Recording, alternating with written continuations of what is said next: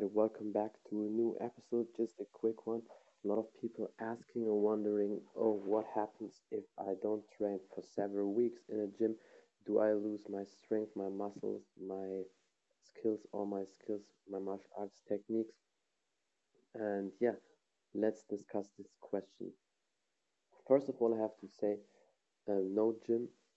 I know we are sticked uh, to be as much as we can at home and it's a hard time i understand but first of all in situations like that no gym is not an excuse for not training you still can use a lot with your own body weight you have equipment even if you have nothing you have still everybody has a towel everybody has maybe a strap uh, a belt for, for his for his pants um, water bottles books so there's always something for weights. If you go outside on some playgrounds, there may be some pull-up bars. Um, maybe you have a pull-up bar at home, resistance bands. So there's always something to do. It's not an excuse not to train. Even if you have zero equipment, then you still at least have your body and space. Although everybody has water bottles or some weights you can use. So just open your eyes, just be creative. And to the question, um, do I lose muscles, strength, or my martial arts skills? Let's discuss that uh, step by step. First of all, the muscles.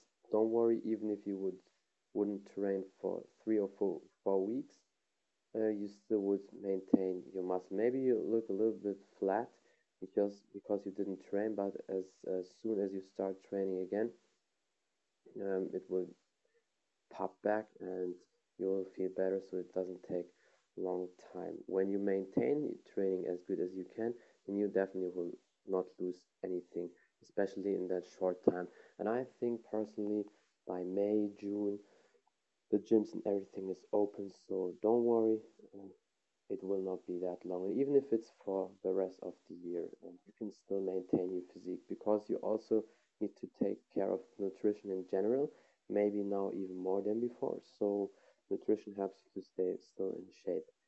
And strength, yeah, you definitely after a few weeks you definitely can lose some strength uh, in terms of lifting weights, but it comes also that uh, fast back. So let's say you lose um, 20 pounds of lifting strength. Wait two, three sec, uh, two, two, three uh, weeks until when you're in, in your training back in your routine, and you get back and maybe even stronger because you can also recover from all the injuries, bruises you have, um, all that muscle pain. Maybe it's not that bad when you sometimes take a little bit off, but definitely not too long.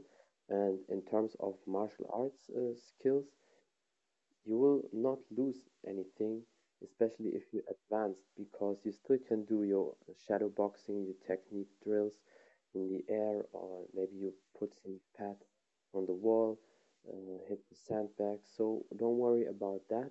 The skills won't go away, especially not that fast. Of course, if you're a beginner, you just started this year, and then now maybe you have a little bit of a problem, but there's so many people outside who are doing um, different videos on YouTube, live streams, uh, video training.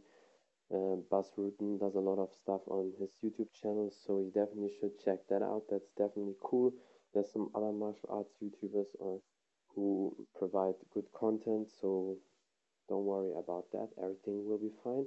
But still, again, don't use that as an excuse not to train. I know for lifting people, they have problems adapting to situations and they don't like it not to feel a lot of weight and they don't like more repetitions. They usually like the repetitions from 1 to uh, 12 repetitions they're a little bit lazy, I understand. But uh, yeah, what should you do? Do you want to stop training just because you don't have your proper routine? So for me, the answer is no. And in terms of martial arts skills, again, you will not lose them, um, especially not in a short time for beginner. You also probably will not lose it because you already um, you already were at zero or, or maybe a one. So there's nothing really much to lose for you. You just start then again. But try still to maintain something. Try to do some technique drills, some shadow boxing, footwork drills. Look videos on YouTube up and start doing it. So yeah, there you have your answer. You will not lose any muscles uh, and martial arts technique in a short time. Strength, maybe a little bit, it depends on how long that is, but it gets back also faster than you think. So just relax, stay calm, stay easy. And yeah, thank you so much for listening, and until next time.